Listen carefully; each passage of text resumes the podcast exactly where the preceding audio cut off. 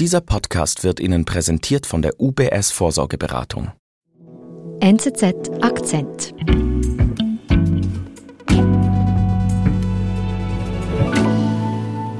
Thomas Fuster ist bei mir im Studio. Hallo. Hallo, Nadine. Du hast mir hier einen ähm, Untersuchungsbericht mitgebracht. Der hat sich ähm, mit der Weltbank befasst. Was äh, steht denn da so Brisantes drin? Er zeigt, wie die Weltbank verschiedentliche Daten manipuliert hat, um in einem sehr, sehr wichtigen Bericht, den sie alljährlich herausgibt, einige Länder ein bisschen besser dastehen zu lassen, also vor allem China in diesem Länderranking. Mhm. Und das hatte dann ziemlich äh, absurde Folgen. Also das ist natürlich ein bisschen das Bedenkliche, dass diese Anweisungen zu den Datenmanipulationen von oberster Stelle kamen. Also unter anderem auch von der damaligen Geschäftsführerin, von Frau Georgieva.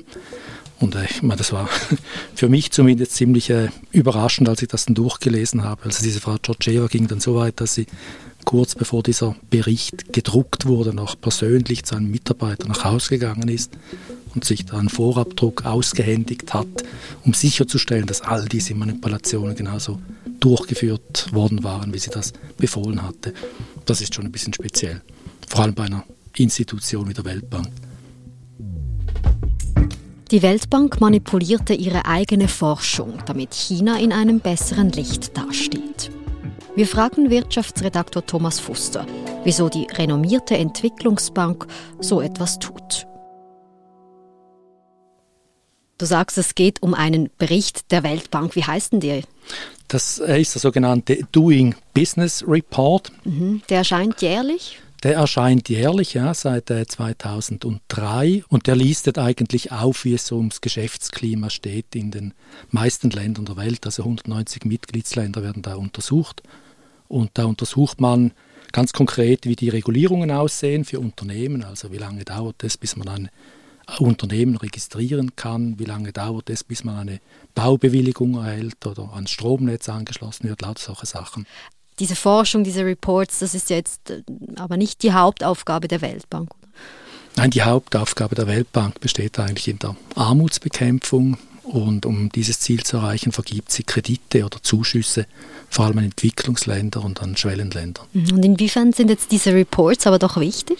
Ja, die Weltbank hat sich eigentlich immer auch ein bisschen so als Wissenszentrum verstanden. Also es arbeiten dort sehr, sehr, also wirklich sehr, sehr qualifizierte, sehr gute Wissenschaftler aus unterschiedlichsten Fachgebieten und mit ihren Reports liefern sie quasi auch so ein bisschen die intellektuellen Grundlagen, was ein Land machen sollte, damit es wirtschaftlich vom Fleck kommt. Und um welchen Bericht, aus welchem Jahr geht es jetzt hier? Es geht eigentlich um den Bericht des Jahres 2018, der jetzt eigentlich im Mittelpunkt steht. Und der soll also manipuliert worden sein von der obersten Führung der Weltbank. Das ist wirklich so. Es wurde vor kurzem ein entsprechender Untersuchungsbericht veröffentlicht und der legt ziemlich klar fest, dass da auf ziemlich dreiste Art und Weise sogar manipuliert worden ist.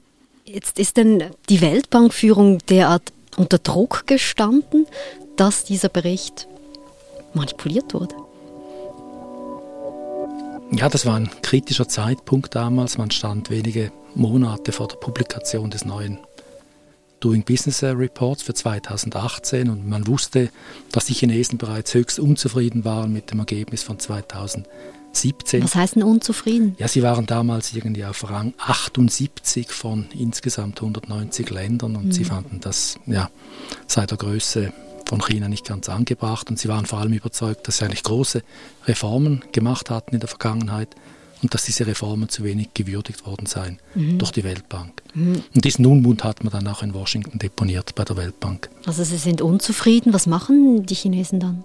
Ja, sie haben dann ein bisschen Druck aufgebaut, also dass äh, ihr Lobbying verstärkt. Es kam dann unter anderem sogar zu einem Abendessen mit der damaligen Geschäftsführerin Georgieva, also so Funktionäre von Peking, sind da angereist, haben sich mit ihr an den Tisch gesetzt und ihr halbwegs diplomatisch erklärt, dass sie doch da einer sehr, sehr einflussreichen Position sei und wahrscheinlich auch über die Mittel, Mittel und Wege verfüge, um dafür zu sorgen, dass China ein bisschen besser wegkommt. Mhm, also das ist hier so ein bisschen subtiler, genau. das Andeuten, so bitte tut da was. Genau, also allzu subtil war es natürlich nicht, weil die Erwartungen klar waren. Man wollte einfach im nächsten Jahr besser dastehen als im alten Jahr.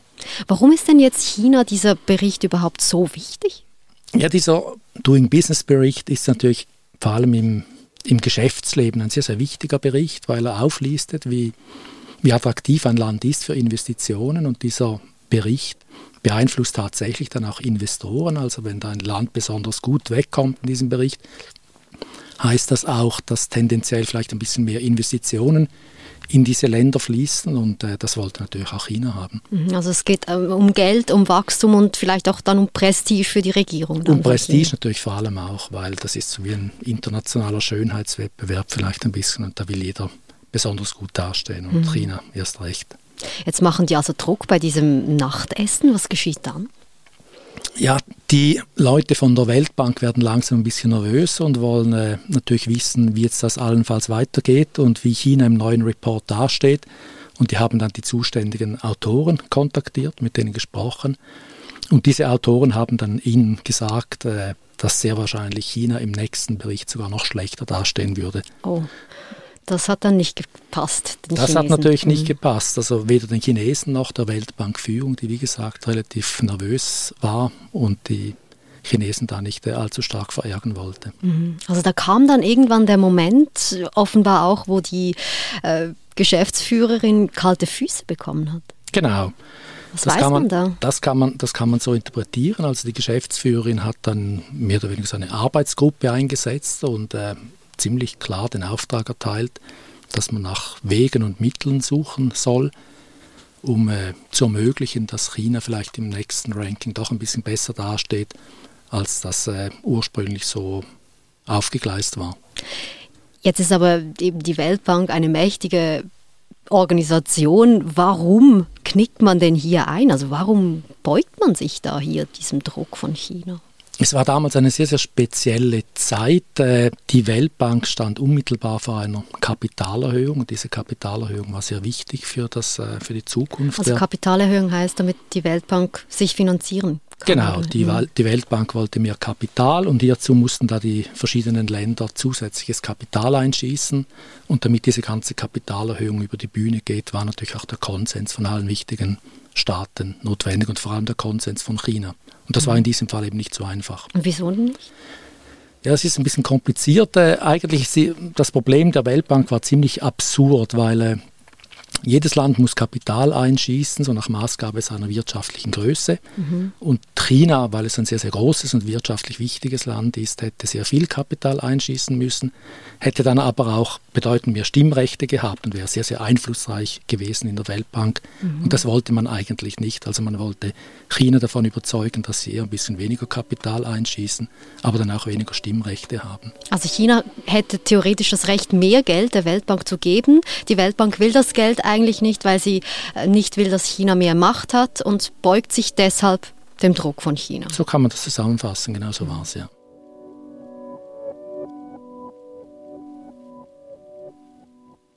Und wie geht denn das weiter mit dieser Manipulation, dass es überhaupt so weit kommt? Was geschieht da? Also werden da Fakten, Zahlen gedreht? Ja, man hat dann, äh, wie gesagt, mit den Autoren äh, dieser Studie das Gespräch gesucht und dann vor allem nach Wegen und Methoden, wie man allenfalls dieses Ranking ein bisschen beeinflussen kann. Mhm. Und dann hat man da verschiedene Versuche gemacht. Also zuerst hat man beispielsweise neu dann auch Hongkong und Taiwan und Macau eingerechnet, was vorher eigentlich separat ausgewiesen also war. eigentlich autonome, in der Theorie zumindest autonome. Genau, genau. Das war natürlich politisch sehr, sehr heikel und sehr, sehr brisant. Oder? Und man, ist, man hat dann Abstand genommen von diesem Plan, weil das einfach politisch äh, ja, sehr, sehr brisant ist. Mhm. Und dann hat man versucht, die Städte ein bisschen anders zu gewichten in diesem Ranking, also Shanghai und Peking. Und dann äh, hat das zwar irgendwie zu Verbesserungen geführt für China, aber andere Länder hätten sich dann auch verbessert. Also in Summe hätte das nichts gebracht und dann war man wieder gleich weit. Mhm. Und irgendwann hat man dann, irgendwann hat man dann doch noch irgendeine Lösung gefunden. Man hat dann den eigentlichen äh, Erfinder dieses Doing Business Reports, auch er ein Bulgare, Simeon Chankov. Die damalige Weltbank-Geschäftsführerin stammte auch aus Bulgarien. Der hatte dann eine Idee, dass man irgendeine rechtliche Reform, die stattgefunden hat in China, ein bisschen höher gewichtet, also stärker, stärker gewichtet. Und das hat dann dazu geführt, dass China in der Rangierung äh, aufgestiegen ist und äh, man quasi das Ziel erreicht hat. Die waren dann wieder auf Platz 78 statt 85, also sieben Ränge besser. Also das ist eigentlich eine ziemlich feine Manipulation. Jetzt würde ich als Laie sagen, man nimmt einfach einen Parameter für dieses Ranking und gewichtet den dann höher. Genau, so hat man es gemacht. Also allzu fein war es natürlich nicht, weil das ziemlich eine dreiste Methode ist, oder? Indem man einfach an diesen Zahlen herumbastelt. Das mhm. ist natürlich schon nicht sehr wissenschaftlich oder unparteilich.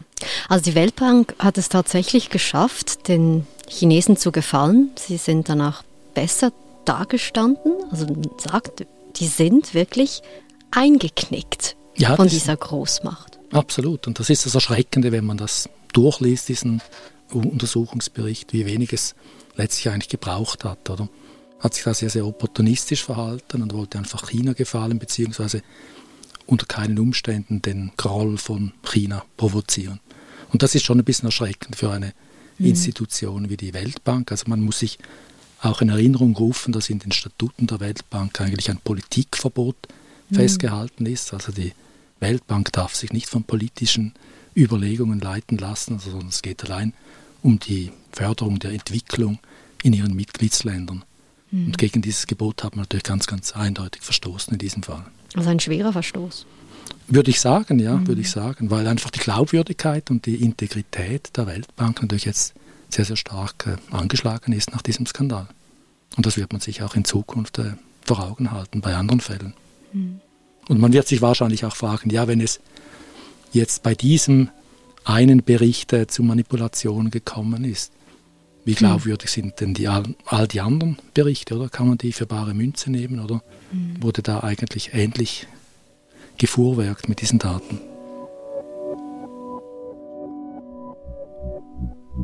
Wir sind gleich zurück. Es gibt Schöneres als vorzusorgen, aber kaum Wichtigeres. Zwei Stunden gut investiert. Richtig vorsorgen mit der professionellen UBS Vorsorgeberatung für komplexe Vermögensverhältnisse.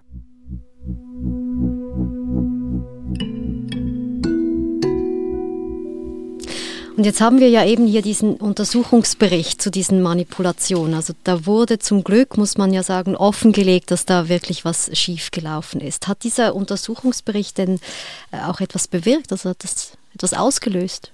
Ja, als erste Maßnahme hat man natürlich jetzt mal diesen Doing Business Report zurückgezogen. Also der erscheint jetzt in Zukunft nicht mehr. Ah, das ist das Ende. Das ist das Ende. Das wird der letzte Bericht gewesen sein, 2020 der ist natürlich auch völlig diskreditiert oder im Wissen, wie da herumgebastelt worden ist, denn dem mhm. hätte man keine Glaubwürdigkeit mehr geschenkt.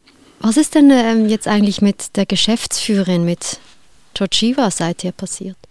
Ja, sie wehrt sich massiv gegen diesen äh, Bericht, der sie ja nicht allzu in einem guten Licht dastehen lässt und äh, hat bereits mitgeteilt, auch gegenüber ihren Mitarbeitern, dass sie das irgendwie alles ganz anders sieht und äh, diesen Bericht so nicht unterstützt.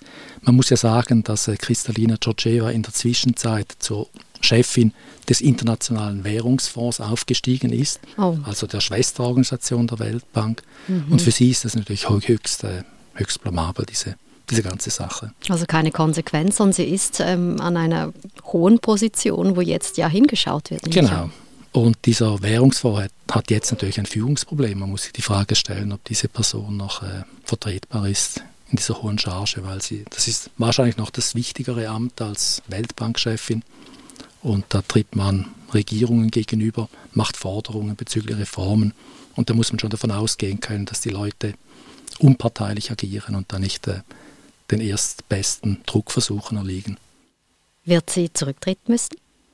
Das wird sich zeigen. Also sie kämpft jetzt natürlich um ihr Amt, hat sie hat da bereits ein Town Hall Meeting veranstaltet mit ihren Mitarbeitern, wo sie da ein bisschen Durchhalteparolen von sich gegeben hat. Aber der Druck auf sie wird sicher massiv steigen in den mhm. nächsten paar Wochen und Monaten.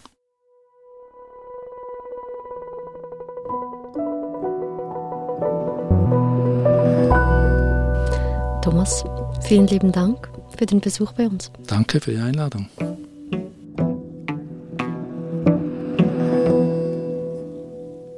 Das war unser Akzent. Ich bin Nadine Landert. Bis bald.